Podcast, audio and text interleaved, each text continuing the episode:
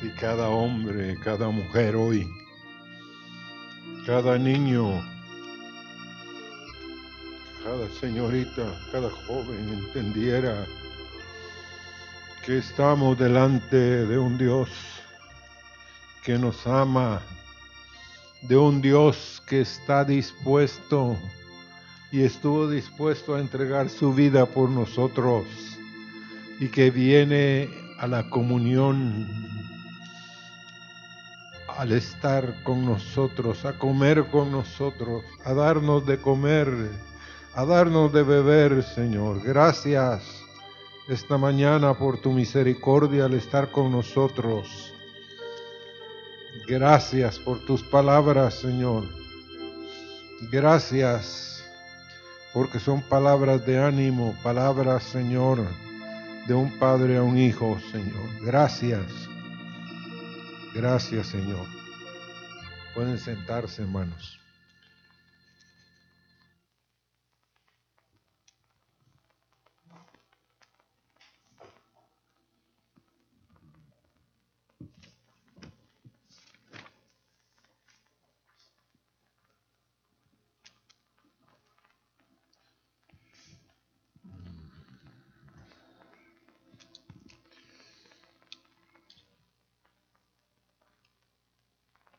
El camino del justo y el camino del malo. Y Salmo 1, capítulo 1, y del verso 1 al verso 3.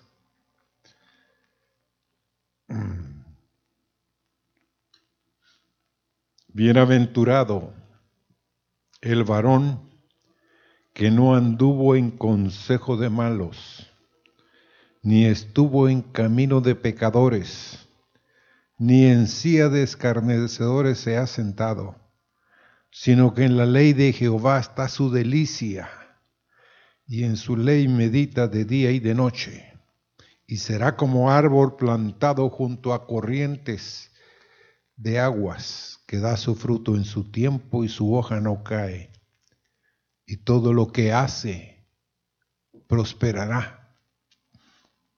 ¿Quién es? ¿Quién es esa persona, hermanos? ¿Mm? Podemos ser nosotros, pero esta persona es Jesucristo. Es el varón que no anduvo en consejo de malos, ni estuvo en camino de pecadores, ni en silla de escarnecedores se ha sentado, sino que en la ley de Jehová está su delicia y en su ley medita de día y de noche. Nuestro hombre interior se deleita en la ley de Dios.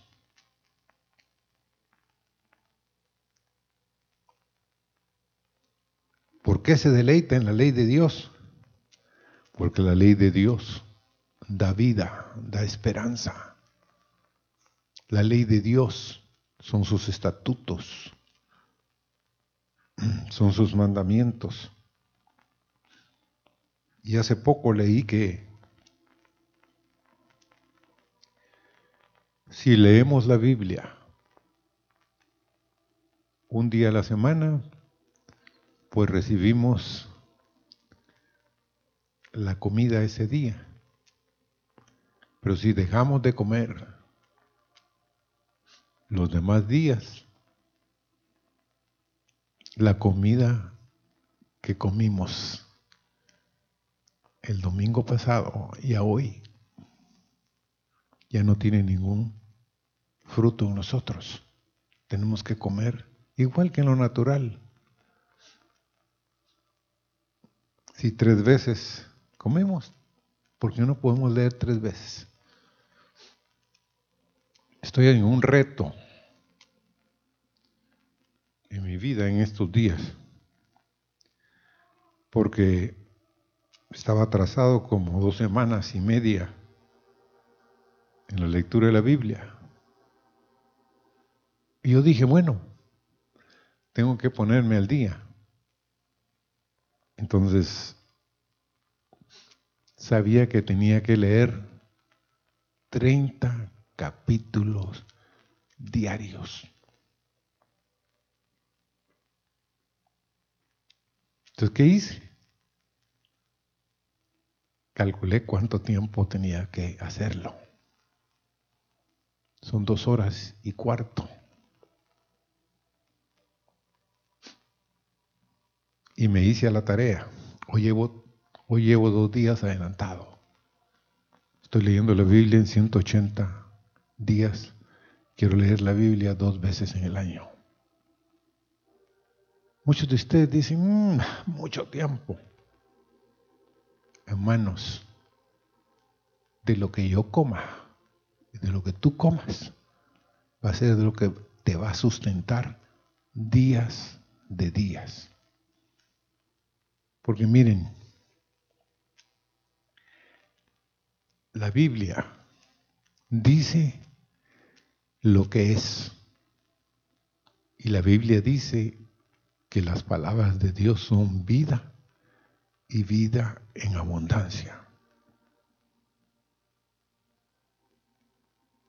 Y yo, después del COVID, me he despertado con un hambre increíble. Ya no hay lo que hacer con el hambre porque me da, antes me daba hambre cada seis, siete horas. Ahora cada tres horas tengo hambre. Y si eso es en lo natural, ¿por qué no puede uno hacerlo en lo espiritual con Dios? Sentarse con Él a la mesa, comer con Él, estar tan... Miren hermanos, es algo tan glorioso porque dice que bienaventurado el varón, eso quiere decir feliz, derecho, el que avanza, quiere decir bienaventurado, el que va. Bien, eso es en el hebreo, en el español es un estado de ánimo que se complace en la posesión de un bien. Se complace uno cuando alcanza algo. Como les dije, cuando terminé y me puse al día, salí como los que meten un gol, corriendo y gritando, ya, ya llegué. Entonces, quiero animarlos a que si quieren ser más felices, más bienaventurados, tenemos que leer más de las palabras de Dios. Porque Él sí tiene verdaderas delicias a su diestra, dice. En los tiempos de antaño hubo un príncipe que envió un regalo de gran valor a su futura esposa. Pero ésta al abrir el paquete se quedó sorprendida por hallar tan solo un huevo de hierro en la caja. Su primera reacción fue de desengaño y enojo. Pero la curiosidad le hizo examinarlo y palpándolo encontró, apachándolo, un resorte que abrió y del huerto de hierro salió uno de latón, paseándolo por sus manos otra vez, tocó otro que reveló otro botoncito y había un huevo de plata. Dentro de este había otro huevito que era un huevo de oro. Y cuando abrió este último, halló el verdadero regalo, un precioso collar de perlas Así es como los hindúes conquistan a las esposas. En cierto sentido, con perdón de las hermanas, las compran. ¿Por qué? Porque invierten e invierten en ellas. Y esta es la experiencia del cristiano. Si nos mantenemos siguiendo el blanco, afirmando nuestra fe en aquel que nos ha hecho grandes y preciosas promesas. Esta mañana, hermanos, yo me encontré con Dios desde la primera profecía hasta la última. Pero es una muestra de lo necesitado que yo estaba de oír sus palabras. ¿Cuán necesitado estás tú de oír una palabra de los cielos? Y es la, como les dije, Dios tiene grandes y preciosas promesas. Y Dios está lleno de sorpresas. El Señor siempre tiene para nosotros una bendición más maravillosa inesperada, hasta la mayor de todas, que será encontrarnos en el reino de Dios y estar en su presencia. Y hay una invitación. Ahora, ¿Qué se debe hacer para ser feliz, para dar pasos hacia la meta? Aplicar la vida a la palabra de Dios y la ley de Dios. Deleitarse. ¿Cuántos de ustedes les gustan los ice cream? Porque aquí aprendí que no es un helado, aquí son ice cream. Entonces, nos gustan los ice cream. Y ¿Por qué nos gustan? Porque nos dan una satisfacción, nos dan un gozo, una alegría. Y muchos de ustedes, hermanos, no se deleitan en la ley de Dios. Leen la Biblia como un libro, pues, como dijo un hombre estaba parando vehículos en un auto stop pidiendo.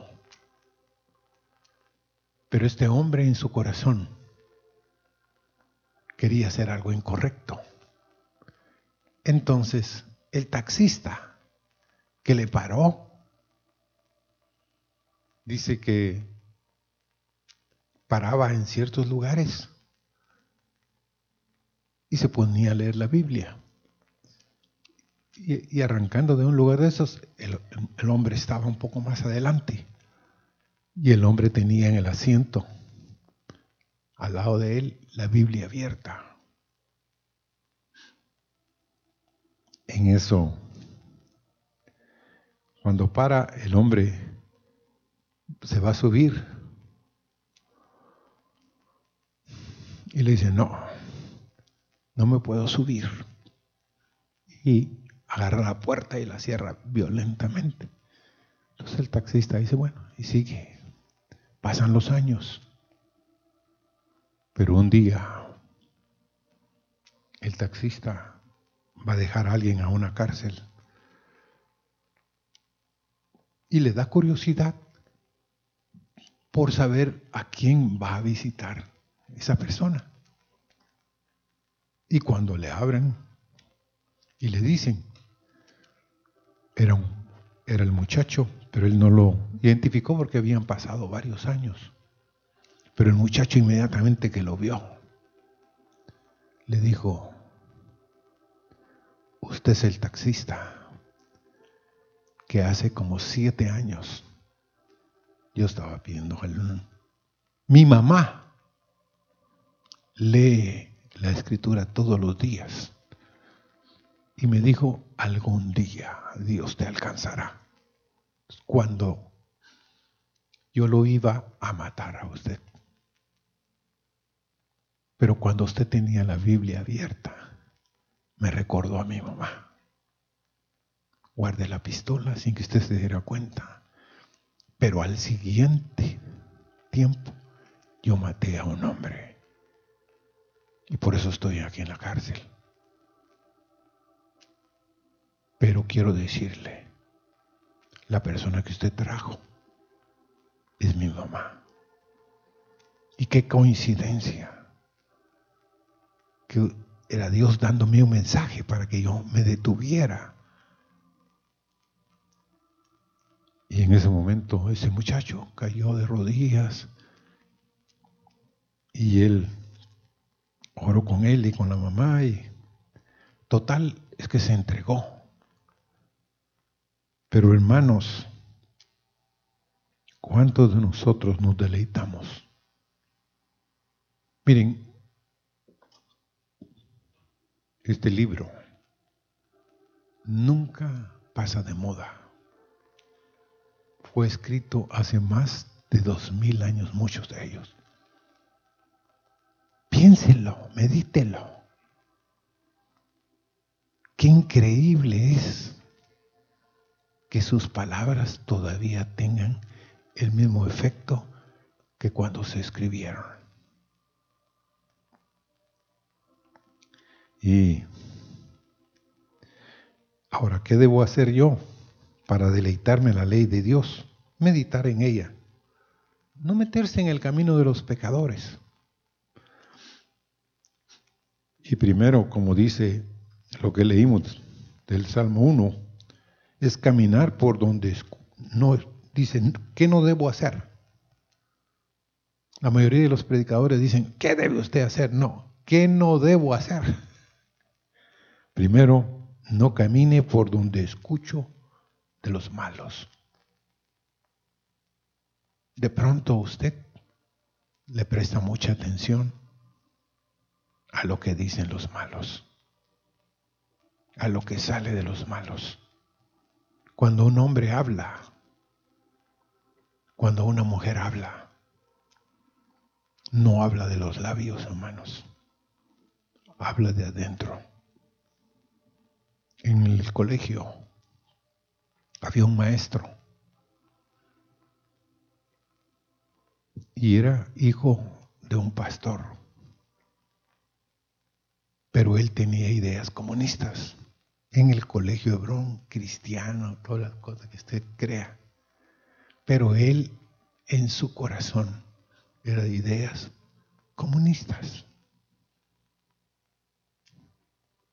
Entonces, un día empezamos a orar. Y a orar por él. Pero la oración era incesante, todos los días orábamos por él. Y yo no sabía por qué estábamos orando tanto por él. Porque él asistía a los devocionales los lunes y los viernes. Nunca compartió pero siempre llegaba temprano y escuchaba los devocionales. Pero un día, un joven llegó a la oficina y nos dijo, el maestro fulano de tal nos quiere inducir a las ideas que él tiene. Y las ideas de él son ideas de el comunismo. Las ideas en contra del gobierno, en contra de los que nos gobiernan, era una cosa también. Entonces le dije, ¿y desde cuándo lo estás oyendo? Hace seis meses me dijo, él empezó con esto, porque la unidad que nos tocó en estudios sociales trataba de esto. Y él se ilusionaba en tratar de capturar nuestras mentes, porque algo estaba en su corazón que hacía que él salieran de él palabras para convencernos. Pero yo anoche no dormí y vine esta mañana porque ya no soporto más, porque yo siento que es un espíritu que lo domina, que lo gobierna no son simples palabras, hermanos. La idea de los izquierdistas no son simples palabras. Llevan un espíritu. Al final del día, lo llamamos. ¿Saben qué dijo él? ¿Cómo es posible que yo viniendo a los devocionales, siendo hijo de pastor, no creemos, no crea en Dios. Y ustedes no se dieron cuenta. Y le dije yo, pues tenemos seis meses de estar orando por ti todos los días. Pero queríamos encontrar en dónde estaba la grieta, dónde estaba el problema. Entonces, hermanos, ¿qué no debo hacer? No debo caminar escuchando a los malos. No me debo parar en el camino de los pecadores. No me debo sentar donde se quedan los pecadores. Dice el Salmo 1 del verso 4 al 6, no así los malos, que son como el tamo que arrebata el viento. Por tanto, no se levantarán los malos en el juicio, ni los pecadores en la congregación de los justos, porque Jehová conoce el camino de los justos, mas la senda de los malos perecerá. Pero estas dos profecías vinieron esta mañana a este lugar. Pero ¿cuántos de ustedes escucharon eso?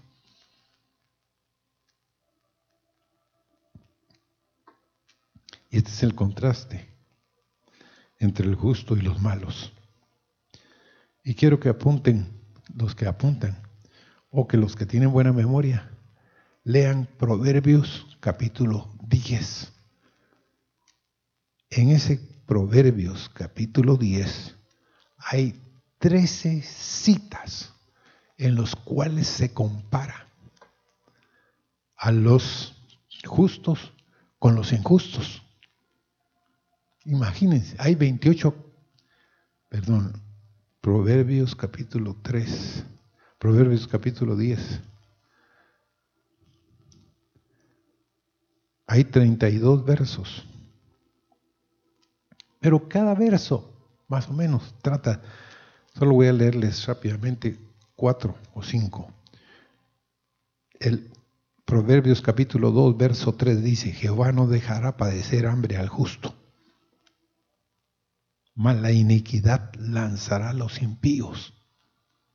El 6, hay bendiciones sobre la cabeza del justo, pero violencia cubrirá la boca de los impíos. El 7, la memoria del justo será bendita, mas el nombre de los impíos se pudrirá. Manantial de vida es la boca del justo, pero violencia cubrirá la boca de los impíos.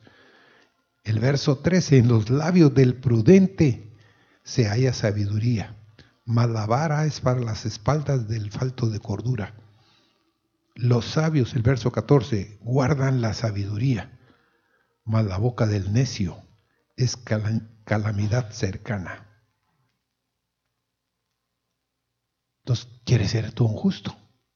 Vas a tener necesidad de caminar con los justos.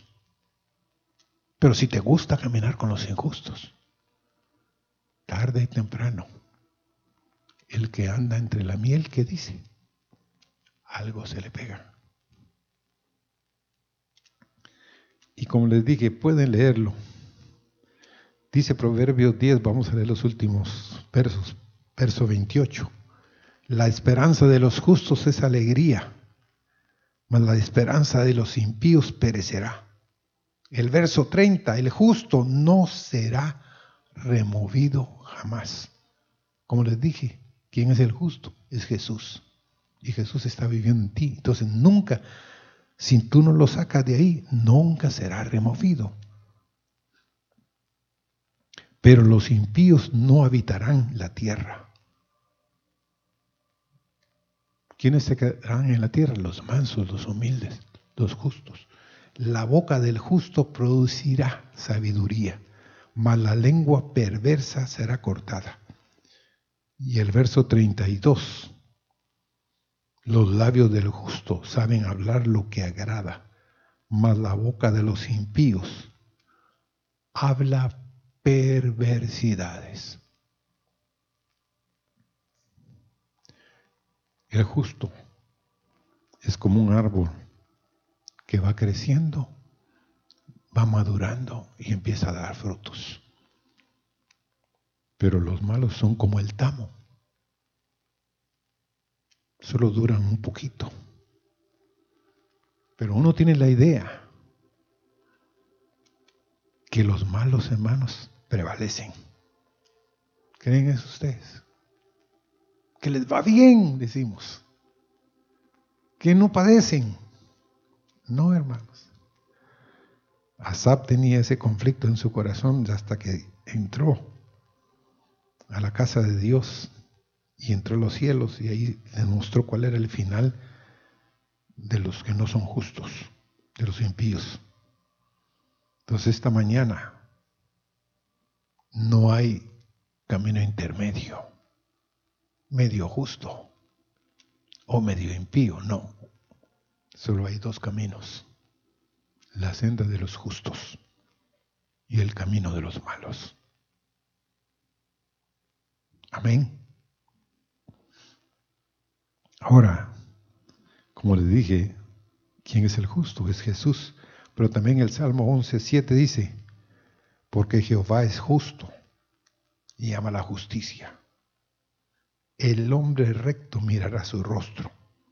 El Salmo 5.12, porque, oh Jehová, bendecirás al justo como un escudo lo rodearás de tu favor. El Salmo 92, verso 12 y 13 dice, el justo florecerá como la palmera, crecerá como el cedro en el Líbano el verso 13, plantados en la casa de Jehová, en los atrios de nuestro Dios.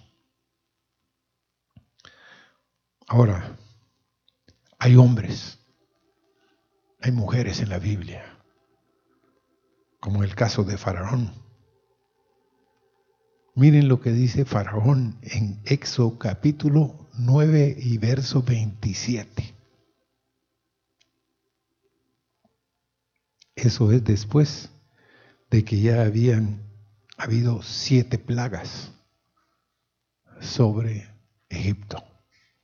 Y la séptima plaga fue la plaga que cayó granizo. Y que una cosa terrible para Egipto. Entonces dice que Faraón en el verso 27 del capítulo 9 de Éxodo, entonces Faraón envió a llamar a Moisés y a Aarón y les dijo, he pecado esta vez. Jehová es justo. Y yo y mi pueblo impíos. ¿Por qué Dios quería sacar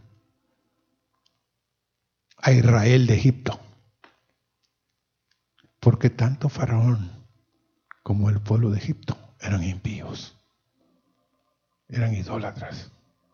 Ellos tenían que salir de ahí. Pero aunque usted no lo crea, los, israelitas no mucho querían salir de Egipto. ¿Por qué no mucho querían salir? Porque querían seguir comiendo los ajos, los puerros, la comida de Egipto, imagínense. Porque después de 400 años que usted le quiere quitar la dieta a alguien, va a ser muy difícil si toda su generación ha estado comiendo lo mismo, usted no ha. Entonces, Dios los tuvo que sacar. Ahora, yo quiero encontrar, y el Señor quiere encontrar a este tipo de personas. En Génesis capítulo 7,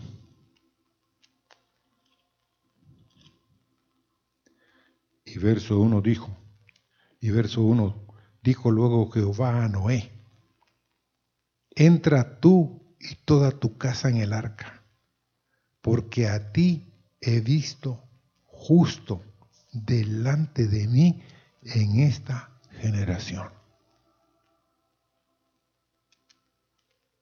Yo dije, ¿cómo? ¿Dónde estaban los justos? en esa generación, hermano? ¿Dónde estaban? Si todos fueron arrasados. Qué tremendo es, ¿va? Que si Dios no hubiera encontrado a Noé, hermanos, su familia, sus hijos, su esposa, las esposas de sus hijos, hubieran perecido. Lo que puede hacer un justo en una familia, hermanos. Lo que puede hacer una justa en medio de la familia. No es vano que tú en tu corazón te quieras apartar. No, hermanos, es algo de los cielos. Dios quiere tener compañerismo contigo como el justo, como la justa. Dice también en Ezequiel 18:9, en mis ordenanzas caminaré y guardaré mis decretos para hacer rectamente. Este es justo. Este vivirá, dice Jehová el Señor. Yo quiero vivir, hermanos. Y les quiero contar algo que la primera vez que yo recibí sobre el Apocalipsis, yo tuve una visión y un anhelo en mi corazón de que yo quiero ver cuando el Señor venga a la tierra en la segunda vez. Yo quiero pasar el río y pasar de esta generación a la otra generación. Es un anhelo, es un deseo que Dios puso en mi corazón. Y en eso el hermano Carlos de León me dijo, fíjate que tuve un sueño, ¿a cuál? Que yo voy a estar del otro lado del río, me dijo. Pero la coincidencia es que tú estabas también del otro lado del río. Yo entendí lo que Dios me estaba diciendo. Y hermanos, ¿cuántos de ustedes quieren vivir eternamente.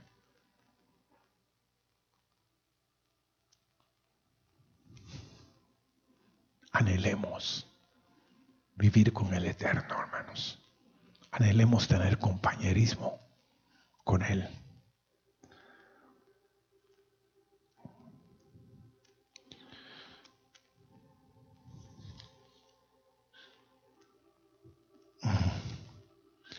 Pero hablando del malo,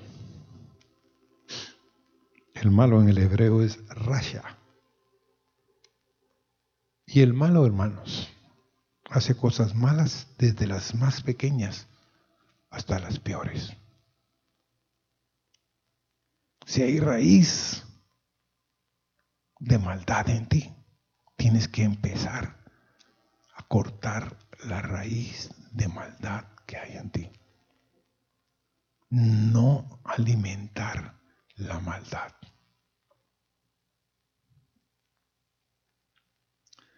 Dice Deuteronomio capítulo 4 y verso 25.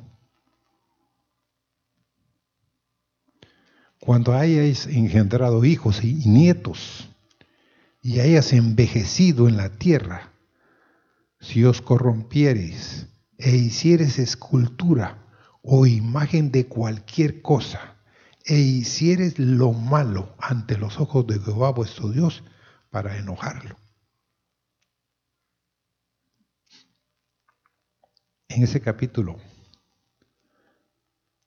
de jueces capítulo 2, dice siempre que el pueblo de Israel hicieron lo malo ante los ojos de Jehová y sirvieron a los Baales, otros dioses. El verso 7 de ese capítulo 2, no, perdón, capítulo 3 y verso 7 dice, hicieron pues los hijos de Israel lo humano ante los ojos de Jehová. Y olvidaron a Jehová su Dios, sirvieron a los Baales y a las imágenes de acera. El capítulo 3 y verso 2 dice, volvieron los hijos de Israel a hacer lo malo ante los ojos de Jehová Y Jehová fortaleció a Eglón, rey de Moab, contra Israel, por cuanto habían hecho lo malo. ¿Dónde hacemos lo malo? Dice ahí. Está ahí el verso. ¿Ante quién? Ante los ojos, o sea, los ojos de Dios. Miran lo que tú estás haciendo de malo. Aunque nadie esté ahí, Dios te está viendo. Eso me da terror. ¿O no? A usted no le da miedo que siempre lo estén viendo. ¿Ah? Que usted sea totalmente desenmascarado delante de Él. No hay máscara delante de Dios. No hay aquello que no me vio. Te vio, filmó. Te va a poner el, el mejor sonido y video que puedas cuando pase delante de tus ojos. En el capítulo 4 y verso 1 también de jueces dice, después de la muerte de Ahot, los hijos de Israel volvieron a hacer lo malo ante los ojos de Jehová. Y el verso 6 y verso 1 de jueces dice, los hijos de Israel hicieron lo malo ante los ojos de Jehová, y Jehová los entregó en manos de Madián por siete años. El Señor sabe dónde andas. El Señor sabe lo que piensas. El Señor sabe en qué estás metido. Apártate, huye, escapa por tu vida.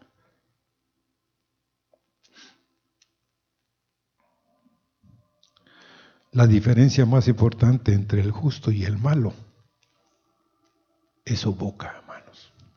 Miren lo que dice en Proverbios. Vamos ahí, Proverbios capítulo 6. y verso 12. El hombre malo, el hombre depravado, es el que anda en perversidad de boca.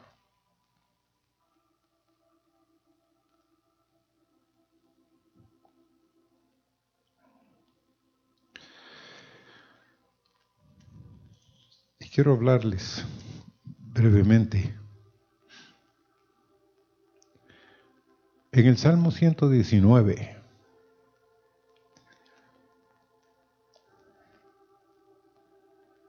se cree que el que escribió este salmo era alguien cuya vida corría peligro, que había estado exilado, alguien se había descarriado del camino y que luego regresó. Y por eso es que este salmo solo voy a leer tres versos de este salmo. En realidad cuatro. El Salmo 119, el verso 62 dice, a medianoche me levanto para alabarte por tus justos juicios. ¿Cuántos de ustedes se les quita el sueño?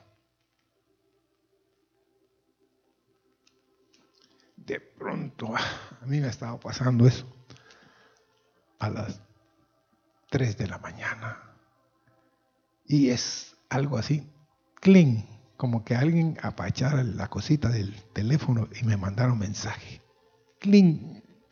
Y como lo tengo un poco cerca del oído, ay, las 3 dijo. Le digo al jefe, otro ratito más. Pero al ratito volé. Clean. Ay, no. Me tengo que levantar tengo que ir al baño, tengo que leer algo, tengo que meditar. Pero es una invitación. A veces uno dice, no, ahorita no. Pero hermanos, a medianoche, por la madrugada me levanto para alabarte por tus justos juicios. Dice el en el Salmo 119 y verso 147, me anticipé al alba y clamé, esperé en tu palabra. El 148 dice, se anticiparon mis ojos a las vigilias de la noche para meditar en tus mandatos.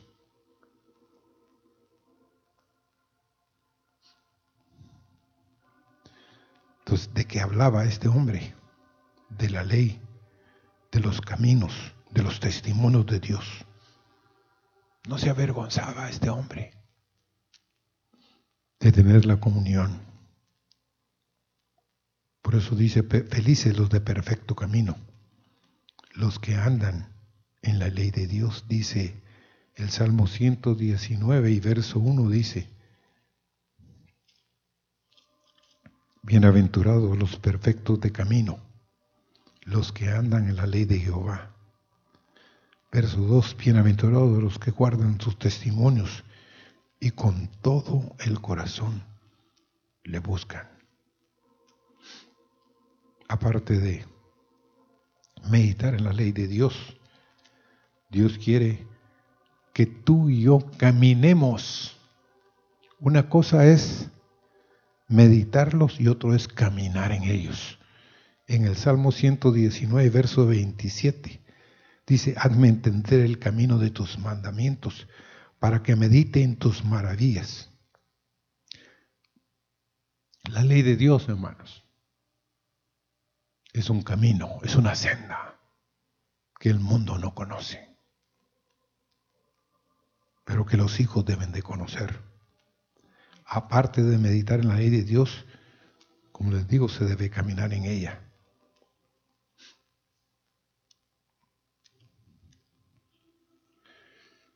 Otra cosa es, ¿qué debemos hacer para andar en este camino? Pedir que el Señor nos lo, lo enseñe. ¿Mm? Dice el Salmo 119, verso 12 y verso 26, bendito tú, oh Jehová, enséñame tus estatutos. Y el verso 26 vuelve a decir, te he manifestado mis caminos y me has respondido enséñame tus estatutos. Debe haber un anhelo, un deseo por conocer, para que Él nos lo enseñe. Miren, los mejores maestros del mundo andan buscando discípulos para que enseñen lo que ellos saben. El maestro de violín, uno de los nietos, me dijo el maestro de violín. Mire, me dijo, quiero agradecerle a mí. No, yo le agradezco a usted, el maestro, que tiene la paciencia. Porque este niño le dije, es terriblemente impaciente. Sí, me dijo, pero me gusta que sea impaciente. Pero sabe una cosa, me dijo, quiero agradecerle que haya venido porque este niño puede ser concertista. Mm. Entonces yo le dije, va a ser concertista para él. No va a ser concertista para él, sino va a ser concertista para él. Ah, no, me dijo. Él puede ser un primer violín de cualquier orquesta en el mundo. Tiene un oído, me dijo. Increíble siempre me da la lección y siempre me enseña cosas del violín que yo, su maestro, a veces no sé. ¿Cómo es posible? Me dijo. Ah, le dije, es que él ama la música. Ama la música. Entonces él me decía, sí quiero enseñarle.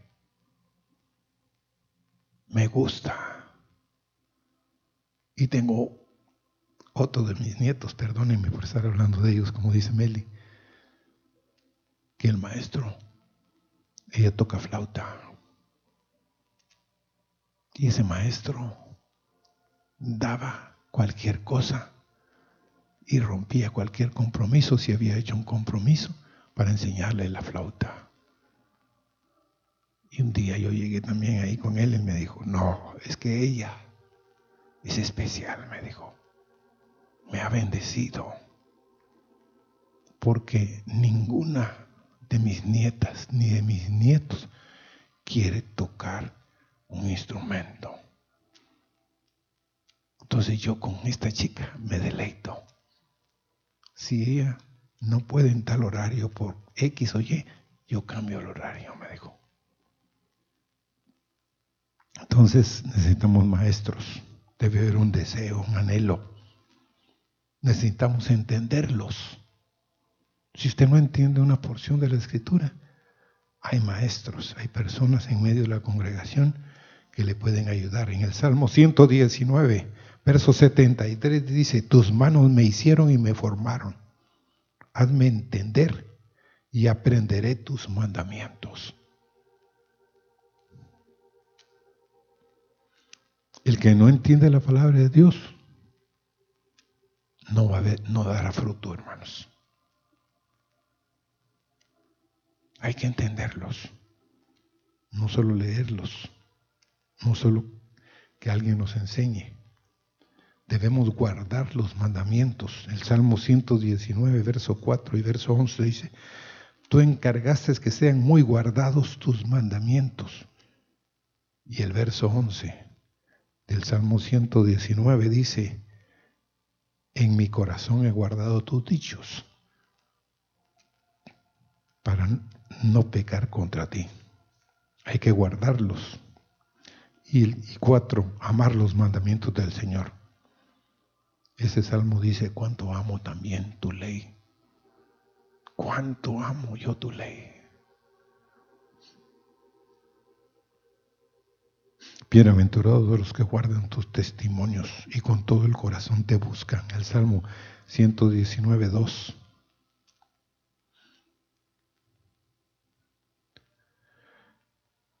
Y de último,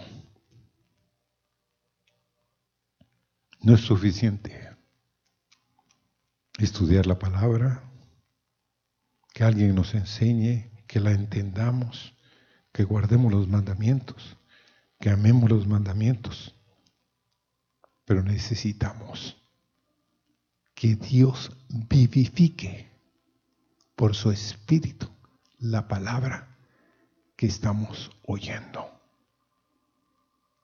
Es un milagro, hermanos. Si, le, si no pedimos al Señor que vivifique su palabra, nos aburriremos. Porque solo vamos a leer y, mm, sí, sí, pero de pronto algo salta. Inmediatamente viene a nuestro corazón esto es lo que necesitaba, esta es la palabra. Vino a mí y me tocó mi mente, mi corazón, todo mi ser. Porque si no seremos como los fariseos. Conocían la ley, pero no tenían la vida. No había sido vivificada la palabra.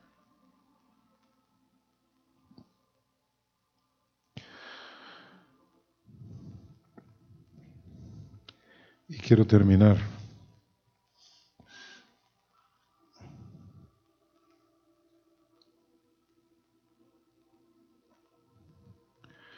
Dios nos ha dejado este libro.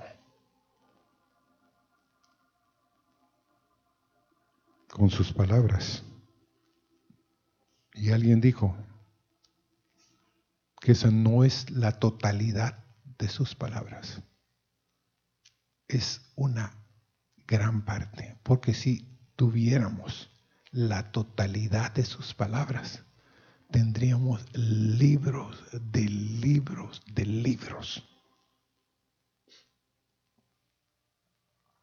Y, pero esto fue escrito para amonestarnos a nosotros, los que alcanzamos los fines de los siglos.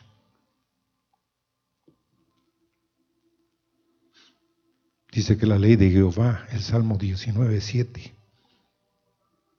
es perfecta que convierte el alma. El testimonio de Jehová es fiel que hace sabio al sencillo. ¿Mm? Yo les conté este incidente.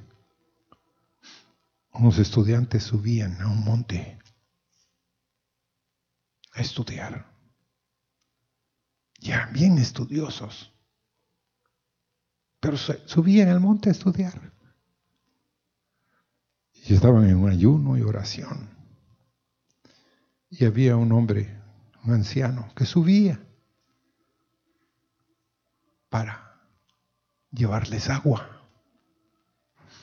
Pero un día viernes dice que ellos habían estado toda la semana ayunando y solo tomando el agua. Pero el día viernes estaban enfrascados en una discusión tremenda. No se ponían de acuerdo los cuatro estudiantes. Y en eso llegó el anciano y, ¿y cuál es el problema? Les dijo. Tal, siéntense, les dijo. Y empieza a salir de la sencillez que ellos consideraban al que les llevaba agua, la sabiduría de los cielos. Me dijo este hombre que yo conozco, toditos empezamos a llorar y a clamar que esa era la palabra que necesitábamos, que era que él tenía entendimiento, que no le habíamos dado el chance de hablar, de enseñarnos, de vivificar su palabra, porque lo considerábamos a él muy sencillo. Pero hermanos, Dios le puede dar entendimiento a alguien de los cielos. Abramos nuestro corazón porque el testimonio de Jehová es fiel, que hace sabio al sencillo. Los mandamientos de nuestro Dios son rectos, que alegran el corazón. El precepto de Jehová es puro, que alumbra los ojos. El temor de Jehová es limpio, que permanece para siempre. Los juicios de, los juicios de Jehová son verdad, todos justos. Estoy leyendo en el Salmo 19. Y el 10 dice, deseables son más que el oro y más que oro afinado, y dulces más que la miel, la que destila el paral. Qué glorioso es sus palabras, hermanos. Pongámonos de pie. Dice que la lengua del justo es plata escogida. La palabra del Señor es plata refinada. ¿Cuántos de ustedes quisieran tener mayor entendimiento y que Dios vivifique sus palabras? Yo quiero eso, hermanos. ¿Saben por qué? Porque el Señor anda buscando hombres, vasos útiles que le den a otros sus palabras de los cielos. Y saber hablar lo que agrada y hablar con sabiduría es de los sabios y él tiene compañerismo con los sabios. Y por ejemplo,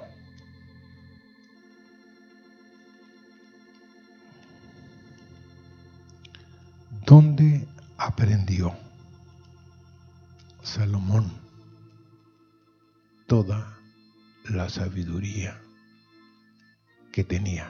Usted no se ha preguntado.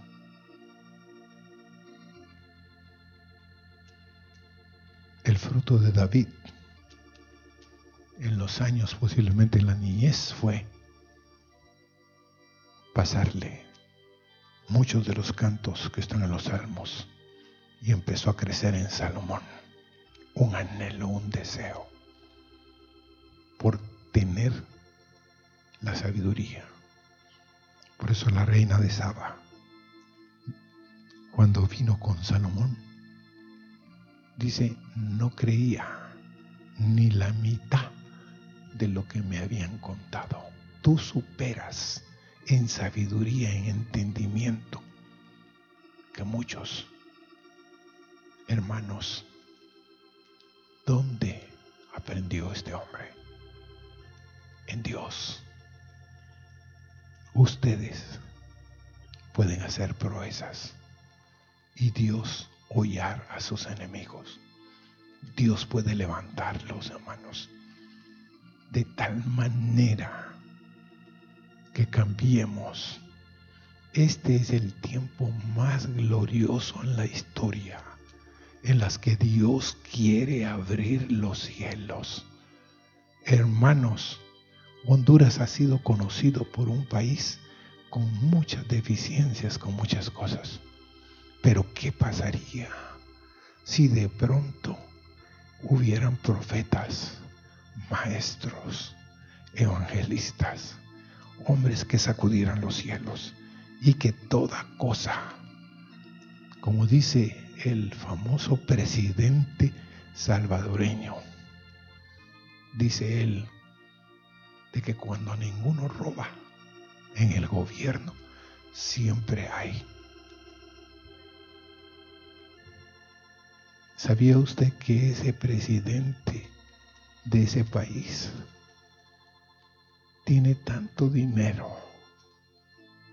A la edad de 17 años empezó a hacer negocios. Es el presidente, uno de los presidentes más jóvenes que hay en la historia, 37 años tiene. Y él acaba de decir esto, no voy a recibir ningún salario, todo lo vamos a meter en obras. Ah, todo el mundo habla de él, todo el mundo lo invita. Pero hermanos, ¿qué pasaría si aquí surgieran hombres que empezaran a clamar y empezaran a llevar las palabras de Dios a los diferentes lugares donde se mueven. ¿Qué creen ustedes que pasaría? Cambiaríamos el destino de miles de gentes. Entonces, pongámonos en serio. Digámosle, sí, Señor, quiero ser un justo en medio de las naciones. Señor, Gracias por el llamamiento, porque somos amonestados esta mañana por tus palabras.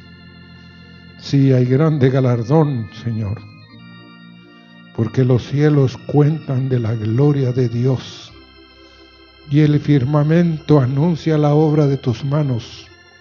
Un día emite palabra a otro día y una noche a otra noche declara sabiduría. No hay lenguaje, ni palabras, ni es oída su voz. Por toda la tierra salió su voz y hasta los extremos del mundo sus palabras. En ellos puso tabernáculo para el sol. Y este como esposo que sale de su tálamo se alegra cual gigante para correr el camino. De un extremo de los cielos es su salida y su curso hasta el término de ellos. Nada hay que se esconda de su calor. Gracias, Señor, porque tus palabras son sí, amén, Señor.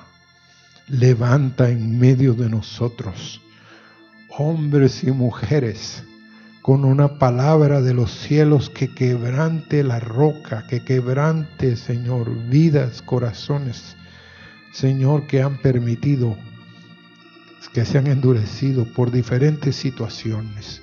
Pero Señor,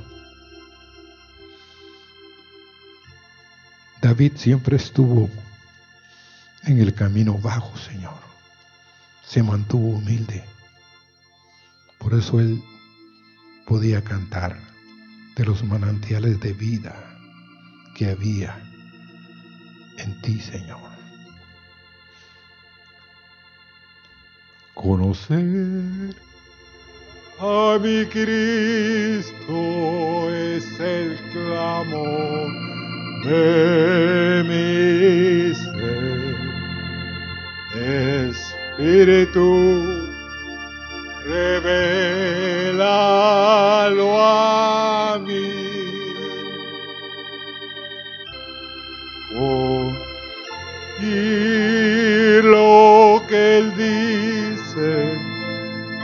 me trae salud. Conocerlo a él, nada más. Conocer a mi Cristo es el clamor de mi ser. Spiritu, revela lo a mi.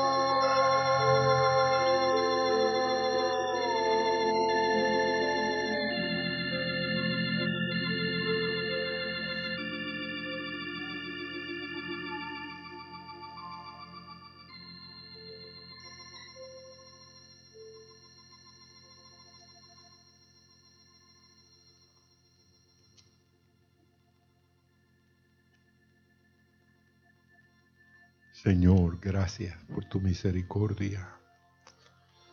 Gracias, Señor, por los que respondieron esta mañana y gracias por los que están colaborando, Señor, en cada cosa que estamos haciendo en estos días.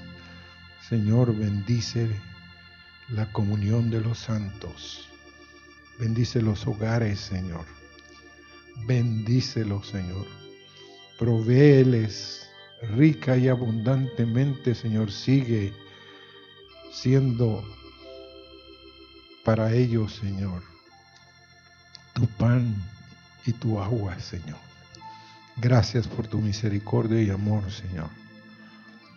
Aleluya. El jueves